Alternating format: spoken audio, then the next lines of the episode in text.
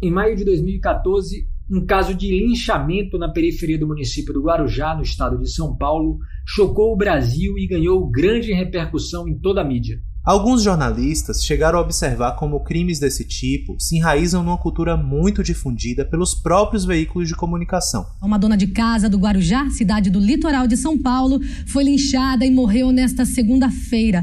Fabiane Maria de Jesus foi vítima dos próprios vizinhos que a agrediram depois de ler um perfil noticioso do Facebook, o Guarujá Alerta, que uma mulher estaria sequestrando crianças da região para rituais de magia negra. Esse mesmo perfil postou um retrato falado de uma suposta sequestradora. Os leitores dessa página do Facebook acharam que a sequestradora era parecida com Fabiane Maria de Jesus e começaram as agressões. As imagens do linchamento de Fabiane estão nas redes sociais e são aterrorizantes. Esse crime aí, minha gente, tem tanta responsabilidade nele. O autor do boato espalhado pela internet assinou embaixo, Guarujá alerta, não sei o quê, quanto pessoas que mesmo em emissoras de TV estimulam a cultura da justiça com as próprias mãos. Isso está dentro do mesmo panorama é, que propicia, que estimula, que justifica linchamentos aí, como que nós andamos vendo recentemente em várias cidades do país, ou tentativas de linchamento. É a hora dessas pessoas agora virem a público e dizer como se sentem diante da consumação de sua própria teoria na prática. Já no dia 22 de outubro de 2021, policiais militares da Bahia executaram com vários tiros um homem já rendido na Avenida San Martín, em Salvador. O crime foi registrado em vídeo, feito por um morador da área e divulgado pela imprensa baiana. Nesse ponto, você pode estar se perguntando o que esses dois episódios, separados pelo espaço, pelo tempo e pelos envolvidos, têm em comum. Em nenhum dos dois casos houve justiça. Em nenhum dos dois casos, os que eram apontados como criminosos tiveram respeitado sequer o direito de se defender dos crimes que lhes eram imputados. O direito de defesa, sua indispensabilidade e as injustiças decorrentes de sua ausência são o tema deste sexto episódio do Levante 129, o podcast da Defensoria Pública do Estado da Bahia. Nesta edição, apresentado por mim, Júlio Reis, e o colega Rafael Flores. Vem pro Levante! Levante 129! Mas se no caso de Fabiane Maria de Jesus, uma pessoa inocente que foi confundida com outra, as pessoas são levadas a refletir sobre os graves danos decorrentes da ausência de um processo legal que pressupõe o direito de defesa, o mesmo nem sempre se dá para as execuções lideradas por policiais. Júlio, está difundido no imaginário de muitos brasileiros a ideia de que os ditos bandidos não são sujeitos de direitos e por isso estariam passíveis de vir a ser executados pelos agentes de segurança. Esta posição já há muito tempo circula na vida política brasileira e se resume, por exemplo, naquele bordão: bandido bom é bandido morto. Esse cara bateu na mulher grávida, pegou a fininha de oito meses e apertou. Se fosse a polícia americana, no mínimo dava uma descarga elétrica nele ali para ele soltar a criança. Ou então, sei lá, usariam até força letal para impedir que esse cara matasse a criança sufocada. Entendeu? É, eu já ouvi três vezes, já falei isso. O que eu não entendo é como é que esse cara é colocado na rua, numa audiência de custódia. Eu não sou contra direitos humanos. Eu tenho dois prêmios Herzog de jornalismo de direitos humanos, se vocês querem saber. Tá? Então, eu não sou contra direitos humanos. Eu só sou a favor dos direitos dos humanos vítimas. Direitos dos humanos vítimas. Essa mulher perdeu o marido amarrado com um tiro na cabeça. Vê se toma um chá de simancol e colabore com o meu Brasil novo. Ao invés da pena de morte, faça uma lei pra ter pena do povo. Pra que pena de morte? Pra que pena de morte, doutor? Essa ideia que me consome. Pra que pena de morte, doutor? Para além do fato da pena de morte estar constitucionalmente impedida no Brasil, um dos principais problemas desse raciocínio, Flores, é que sociedade imporia a morte como punição para qualquer tipo de crime? Impondo como pena algo muito mais grave do que tantos crimes tipificados em seu Código Penal. E quem afinal determina quem cometeu um crime ou não? Se não um processo judicial anterior que estabeleça as provas das responsabilidades dos acusados. Um processo que conte com espaço para a realização da defesa e do contraditório dos réus. Como explica pra gente o professor de Criminologia da Universidade Estadual da Bahia e da Universidade Estadual de Feira de Santana, Ricardo Capo, um dos convidados dessa edição do Levante 29, o direito de defesa está previsto de antemão nas democracias. O direito de defesa, ele é pensado a priori. Essa é a coisa importante. O direito de defesa não é pensado segundo as circunstâncias. O direito de defesa é um direito, poderíamos dizer, que coexiste com o processo penal num Estado democrático. Então, se a gente compra o pacote democrático, a gente, de certa maneira, entende que o Estado precisa agir dentro de determinadas regras. E dentro dessas regras tem o direito de defesa. Há mais de 30 anos na magistratura da Bahia, 20 deles atuando nas áreas civil e criminal da comarca de Conceição do Coité, o juiz Gerivaldo Neiva, que também integra a Associação dos Juízes pela Democracia, explica que o direito de defesa é uma conquista histórica. Nós já tivemos tempo na história em que prevalecia exatamente isso, a vingança social, em que prevalecia a execução, em que prevalecia o olho por olho, dente por dente, não é? Era assim que se resolvia, ou o sacrifício, a, a humilhação, é, a aplicação de penas muito severas. Né? Nós já tivemos esse tempo na história, mas o caminhar civilizatório da humanidade é, nos indicou outros caminhos, principalmente com a construção histórica do que nós chamamos hoje de, hoje de direitos humanos. Isso é o que nos indica o processo civilizatório, né? É caminhar para para respeitar as pessoas, é caminhar para uma igualdade social, é para encaminhar para uma harmonia, para encaminhar para uma sociedade solidária e justa, né? inclusive o que é previsto na nossa Constituição. Para o defensor público geral da Bahia, Rafson Ximenes, as acusações mais graves são as que necessitam mesmo de mais defesa assegurada. Quanto mais grave for a acusação, mais ela precisa ter defesa. Porque quanto mais grave a acusação, mais grave é a consequência caso ela seja considerada culpada. A maior violência que o Estado se propõe a fazer com alguém, legitimamente permitida, é a pena. É a punição por um crime. A pena é uma, uma principalmente a pena de prisão, é uma medida violenta. E a maior violência permitida. E quando a pena possível é mais alta, significa que a violência que está sendo que, que pode ser cometida é maior. Então, a pessoa que é acusada de ter cometido um crime grave, ela precisa ainda mais que ter, uma defesa, ter uma boa defesa, para que o Estado, para que a democracia se proteja, para não estar cometendo uma grande injustiça. E qual o papel da Defensoria Pública na garantia de que o direito de defesa seja levado em consideração? Sabemos que, na ausência de um advogado, a Defensoria Pública assume a defesa, seja da vítima, seja do suposto criminoso, o defensor público, um dos coordenadores da especializada criminal e de execução penal da Defensoria da Bahia, Pedro Casale Bahia, comenta: Não existe como você achar que é, a Constituição Federal permita que as pessoas sejam processadas e presas sem esgotar suas defesas, sem esgotar a forma que você pode levar ao tribunal suas razões a instituição de defensoria pública acaba sendo mal interpretada por levar as razões dos acusados aos tribunais. Mas isso é uma função de defesa. A advocacia também faz isso, a defensoria pública faz isso. No, na, nos fóruns, por a gente ter um volume muito grande de assistidos, e geralmente a instituição acaba como soldado de reserva, ela atua em todos os processos nos quais não existe uma defesa, nós não escolhemos clientes, nós não escolhemos clientes bons ou clientes ruins, eles simplesmente existem para a Defensoria Pública, porque a Defensoria Pública entra no contexto de instrumento de democracia e não existe ampla defesa criminal sem uma defesa, então a Defensoria Pública acaba pegando todos os casos que não, que não existam defesa constituída.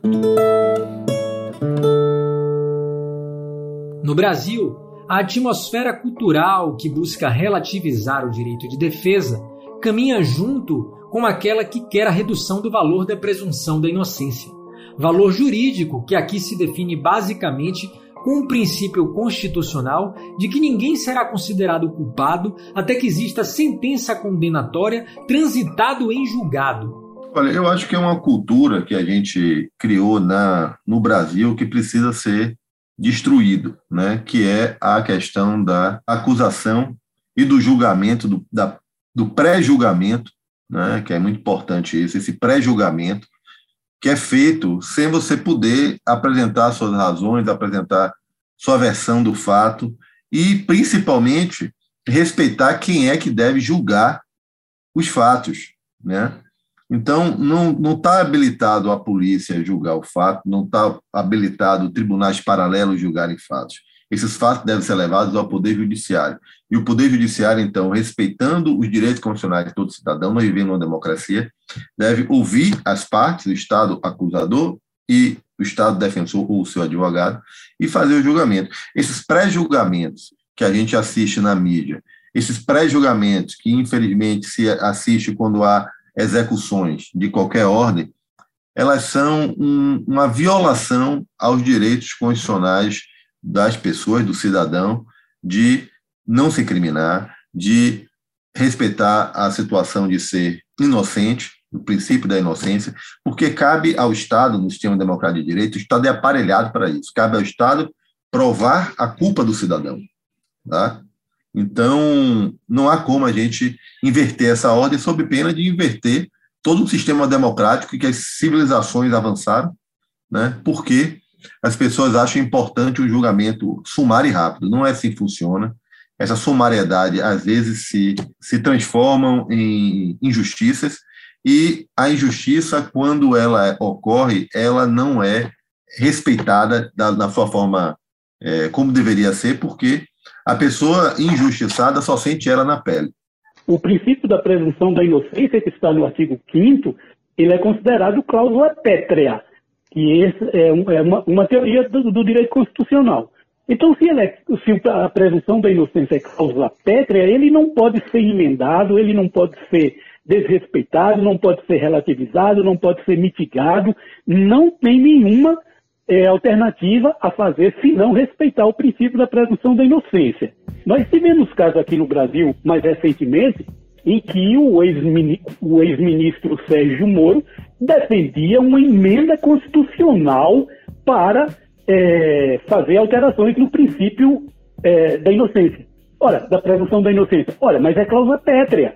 Cláusula pétrea não pode ser emendada. A única alternativa que se teria para uma cláusula pétrea é uma ruptura total do, do ordenamento. Então você vai, vai romper com a, com a harmonia toda da sociedade, com todas as instituições, você vai revogar a Constituição, e então você pode fazer isso. Mas há constitucionalistas que defendem que nem assim, nem assim os, os princípios históricos, os princípios de garantia dos direitos humanos, eles podem é, serem violados na Constituição.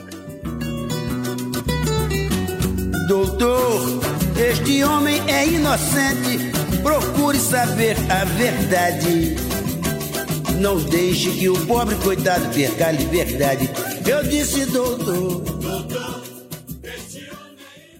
Senso comum é punitivista até alguém próximo a essa pessoa que tem o senso comum, ou alguém que ela admira, sofreu uma acusação. Aí inverte. Aí a pessoa que era punitivista ela começa a dizer que realmente tem que ter as garantias. E a gente está vendo isso muito claramente. Até nos, nos, altos escalões da política nacional. Enfim, a gente, tem um presidente da República que sempre, sempre manifestou esse discurso. Mas quando o filho dele é acusado, ele quer todos os recursos. Ele quer todo o poder de recorrer quando o filho dele é acusado. A gente está vendo uma CPI acontecendo que a mesma pessoa que dizia para fechar o STF, ela quando é chamada para depor, está entrando com habeas corpus né, no STF para não ter que falar. Então, a primeira coisa é saber que esse senso comum punitivista, ele é muito relativo.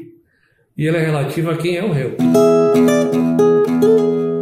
Quando se tratam de episódios violentos e bárbaros, um dos pensamentos mais comuns e fáceis que se sobressaem é que a defesa dos acusados seria uma incoerência com a necessidade de fazer valer a justiça, uma forma mesmo de se colocar contra as vítimas. É importante que essa dor, esse sofrimento, certo? Essa indignação seja também escutada, seja também considerada, mas não em um jogo em que os direitos das vítimas se contraponham aos direitos do, dos autores. Não é um jogo bandidos-vítimas, certo? Em que dar mais direitos a uns seria retirar direitos aos outros. Os fatos, os comportamentos é, delitivos geram marcas, geram dores, geram sofrimentos que precisam ser levados em conta.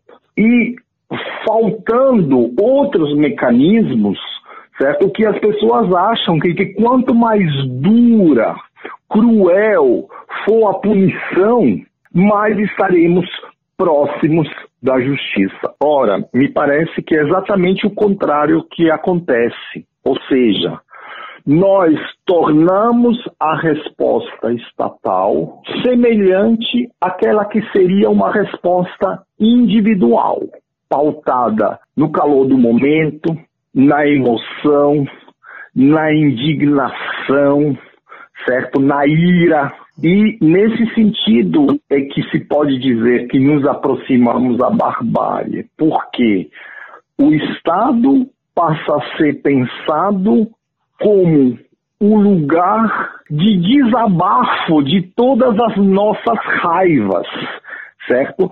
Um, um, lugar onde o Estado passa a ser pensado como um lugar que nos representa enquanto seres raivosos e vingativos.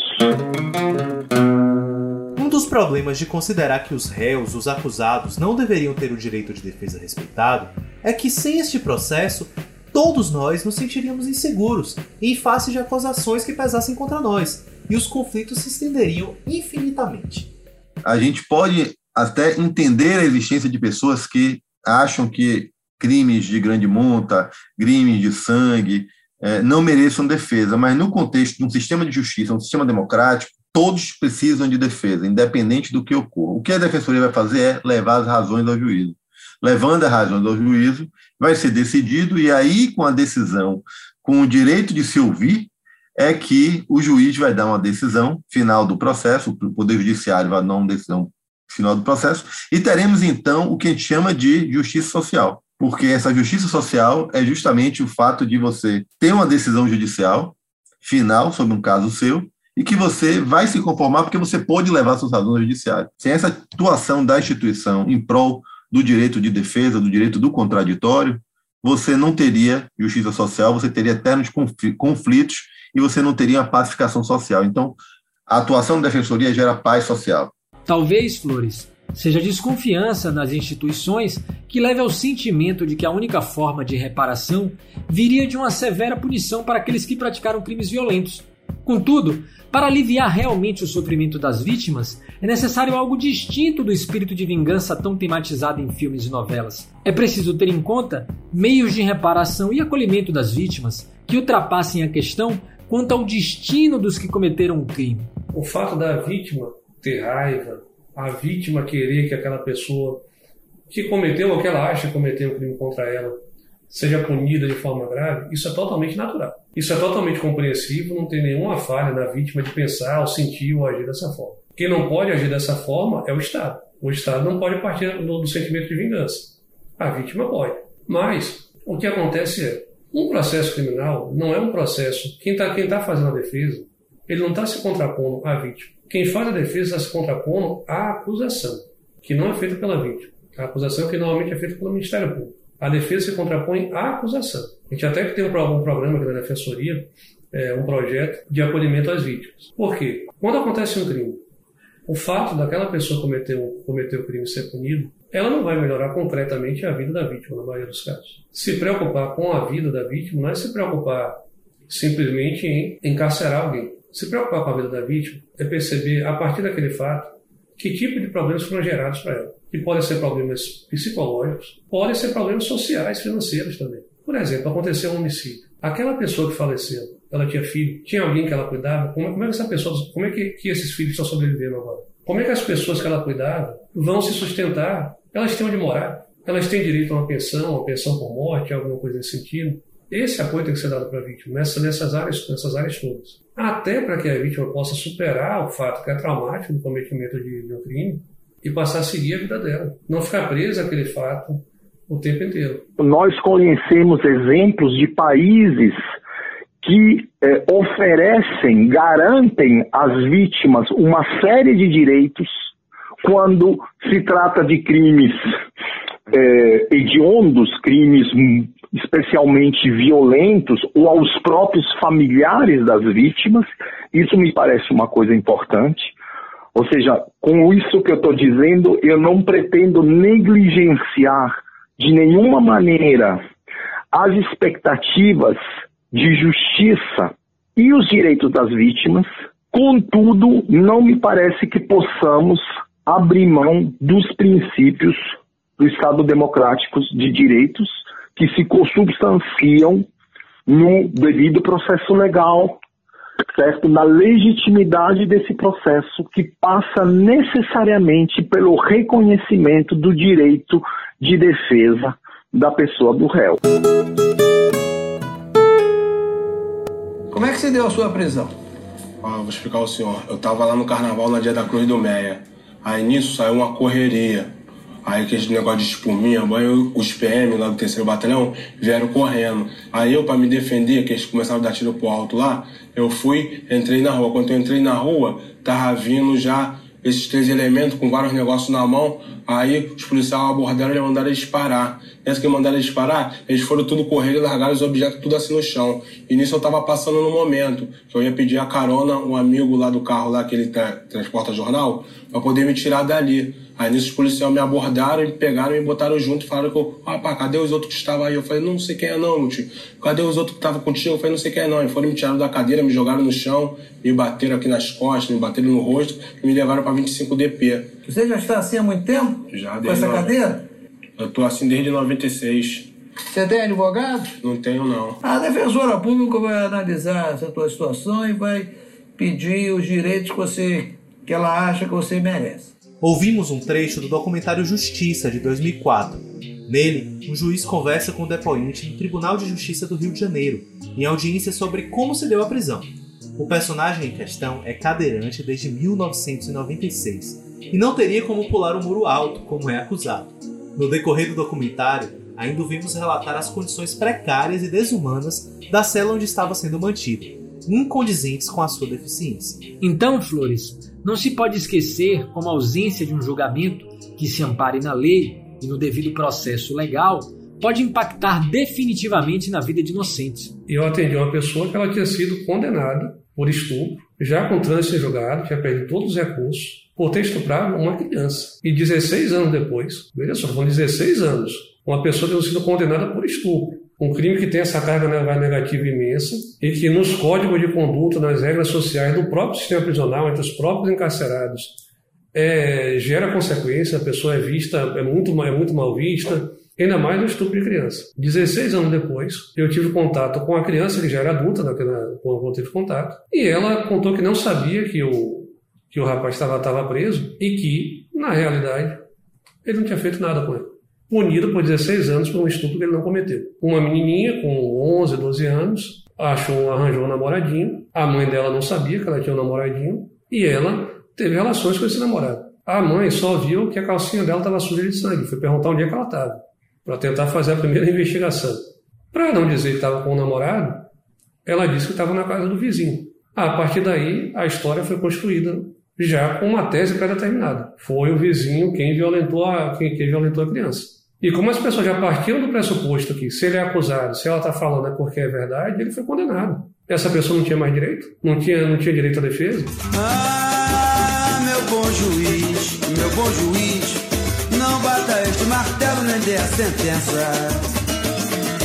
Antes de ouvir o que o meu samba diz, pois este homem não é tão ruim quanto o senhor pensa. Eu me lembro que teve um caso de um rapaz aqui que ele é acusado de ter agredido a, a companheira dele e aquele sentimento muito forte, né, de que esses crimes de violência contra a mulher devem ser punidos exemplarmente. Então, ele foi preso e ele sempre alegando inocência, sempre alegando inocência, que ele não tinha feito aquilo. É, eu decretei a prisão preventiva dele, mas na primeira oportunidade que ele veio conversar comigo, e aí ele me relatou que, na verdade, eles estavam separados e que ela estava vivendo com outra pessoa, mas não estava satisfeita com esse companheiro dela. Então ela resolveu voltar para esse rapaz acusado e quando o atual companheiro ficou sabendo, então ela teria simulado toda aquela história para se justificar perante o atual companheiro. Então ela mesma se autolesionou, foi à delegacia, prestou essa queixa de que tinha sido vítima de uma violência por esse rapaz. Ele foi preso, quase foi linchado, porque ela se lesionou bem, né, se autolesionou, e no final ela terminou confessando que ela queria manter aquele relacionamento atual e o atual companheiro já tinha insegurança no relacionamento e ela então para se justificar alegou essa, essa violência. Né? Então, veja que também foi esse, aquele sentimento inicial da comunidade. Né? Abateu ah, na mulher, feriu tanta mulher, vamos matar, vamos fazer a nossa vingança. Mas calma. Então você vai fazer o devido processo legal, você vai colher as provas, e no final da história foi isso que aconteceu. Né? A mulher se autolesionou para justificar o seu relacionamento lá com outra pessoa. Então, por isso que é preciso ter muita calma. Eu vejo juízes hoje dizendo que querem fazer tudo numa audiência de custódia. Então, o preso é apresentado, é, o Ministério Público já faz a denúncia, e o juiz já julga, e ele já sai de lá com uma condenação. É evidente que eu não concordo com esse tipo de pressa, porque é preciso ter cautela na aplicação do devido processo legal, é preciso ter cautela na produção das provas, é preciso cautela para apreciar um laudo pericial, e isso não se faz com essa pressa. É preciso se fazer no passo a passo e com segurança para que não se cometa injustiças. Né?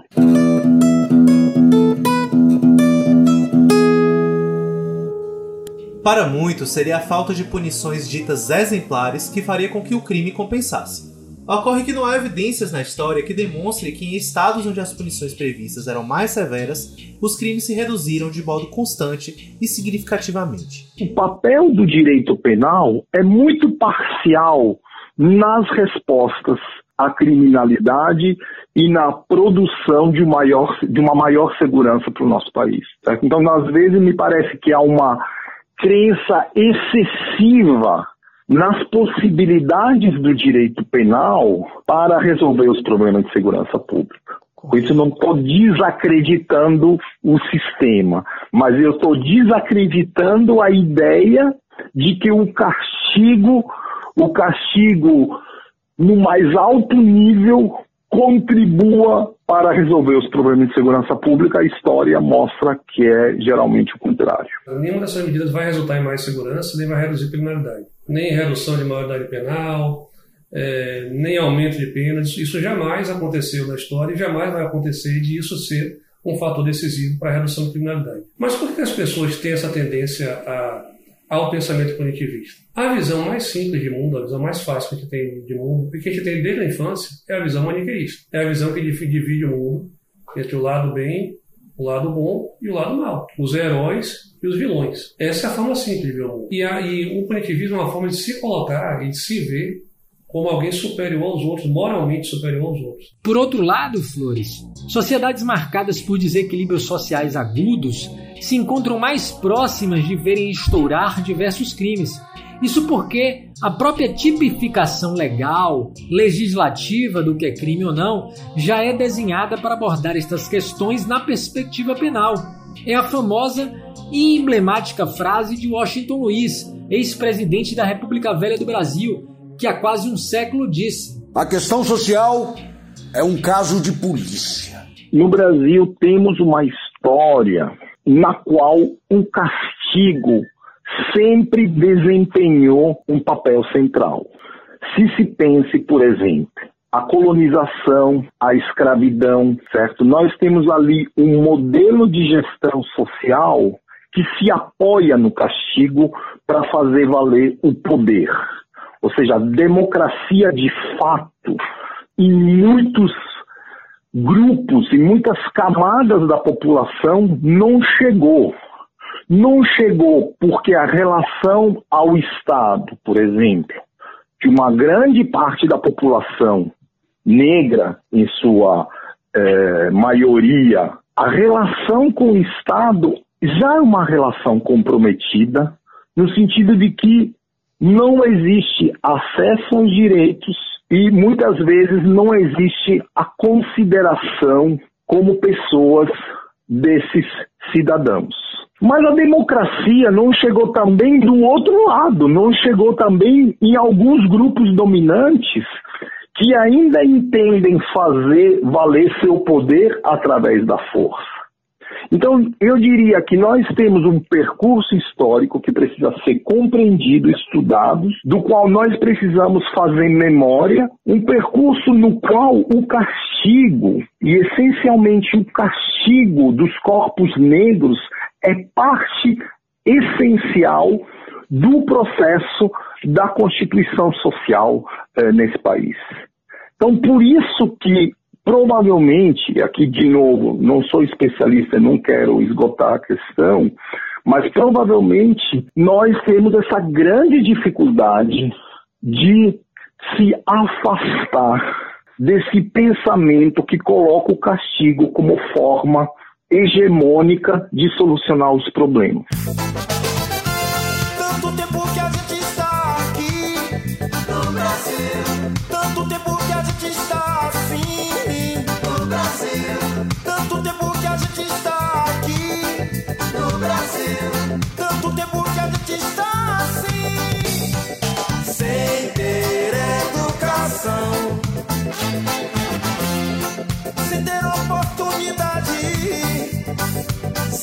ter habitação,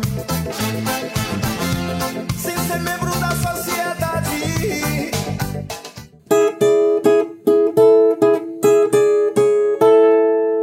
Um olhar para a composição da população carcerária do Brasil, Júlio, pode ajudar a gente a perceber melhor o modo como funciona o direito penal no país. Segundo dados do Monitor da Violência, o Brasil registra a terceira maior população carcerária absoluta do mundo. Já de acordo com os dados de 2020, do Departamento Penitenciário Nacional do Ministério da Justiça e Segurança Pública, são aproximadamente 667 mil presos em presídios estaduais e 139 mil em prisão domiciliar. Cerca de 40% dos presos respondem a crimes contra patrimônio e outros 30% ligados a drogas. Em conjunto, nos presídios estaduais há uma superlotação de 213 mil vagas, número próximo ao de presos sem condenação, ou seja, os ditos presos provisórios, que aguardam por julgamento. Eles correspondem a 215 mil pessoas e representam 32,5% da população carcerária. Além disso, Júlio, dos presos em unidades prisionais, aproximadamente 96% são homens, 4% mulheres. Pretos e pardos correspondem a 66% da população carcerária brasileira. Com pouco mais de 13 mil presos, na Bahia o percentual de presos em penitenciários que são pretos e pardos é de 97%. Eu assino embaixo, doutor. Por minha rapaziada, somos crioulos do morro, mas ninguém roubou nada. Isso é preconceito de cor, vou provar o senhor. Por conta da nossa formação social, por conta de que não resolvemos o problema da, da escravidão, por conta de uma lei áurea que simplesmente diz que não tem mais escravos, mas eles também não têm terra, não têm casa, não têm emprego, não têm salário e vão para os cortiços e para os mucambos. E de lá para cá eh, não se fez uma reforma agrária, não se fizemos as reformas necessárias para um melhor equilíbrio da nossa desigualdade social e que resulta hoje nesse país extremamente desigual em que enquanto uma pessoa está tirando fotos e pousando de, de, de shake na Ásia, pessoas estão atrás de um caminhão de lixo em Fortaleza em busca de comida. Então, é uma disparidade, é uma contradição absurda que nossa eh, formação social e econômica nos trouxe até hoje. Daí vem o papel do direito penal. Então, para que serve o direito penal? Nessa sociedade desigual, injusta, em que uma elite teima em manter-se no poder econômico, político, sem abrir mão de migalhas para eh, minorar essa situação. Então, para que serve o direito penal, então, nessa situação? O que nós estamos, temos visto, como você bem observou, é que quem está hoje compondo a população carcerária brasileira. Basicamente de pobres, de negros, de jovens, periféricos, analfabetos, sem uma formação profissional e acusados de tráfico de drogas. Essa, essa é 33%, hoje nacional na Bahia, muito mais que isso, acusados de tráfico de drogas. Então, o, o, perfil da população carcerária do Brasil hoje, da Bahia, nos leva, sem menor dúvida, de que o papel atual do direito penal é criminalizar a pobreza. Não era para ser, mas por conta de tudo isso, dessa nossa formação, das, das superações, das, das contradições que nós não fizemos, terminamos por formar um direito penal que está voltado unicamente para criminalizar a pobreza. Então, Júlio, chegamos ao fim do nosso sexto episódio do Levante 129 com essas reflexões na mesa. Está evidente que nossa Constituição assegura o direito de defesa a todos, e isso não significa que este marco legal opere pela impunidade ou a favor do cometimento de crimes, mas sim em favor da justiça. Flores, toda esta questão deve ser bastante pensada e discutida para que se compreenda que os direitos que temos também devem ser assegurados aos demais. Porque, como foi dito aqui, se hoje você que está nos ouvindo questiona o direito de defesa de um suposto criminoso, como fica amanhã se for você o acusado? Ou seja, garantir o direito à defesa é prezar pelo Estado democrático e pelos seus próprios direitos. Isso para não ser vítima de erros e equívocos que levam a grandes injustiças. Somos amantes da liberdade, defensores da democracia. Meu Brasil. Brasil.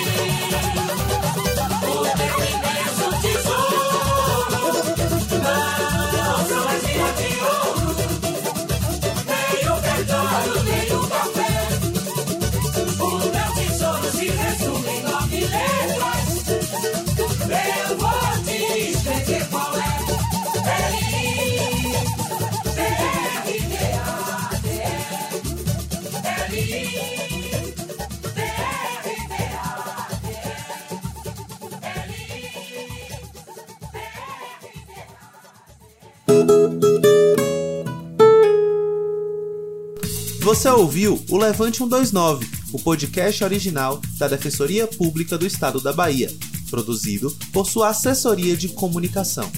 Coordenação: Alexandre Lírio. Apresentação: Júlio Reis e Rafael Flores. Roteiro: Júlio Reis, Rafael Flores e Dedeco Macedo. Produção, reportagem e captação de som: Júlio Reis e Rafael Flores. Edição, revisão e finalização: Dedeco Macedo.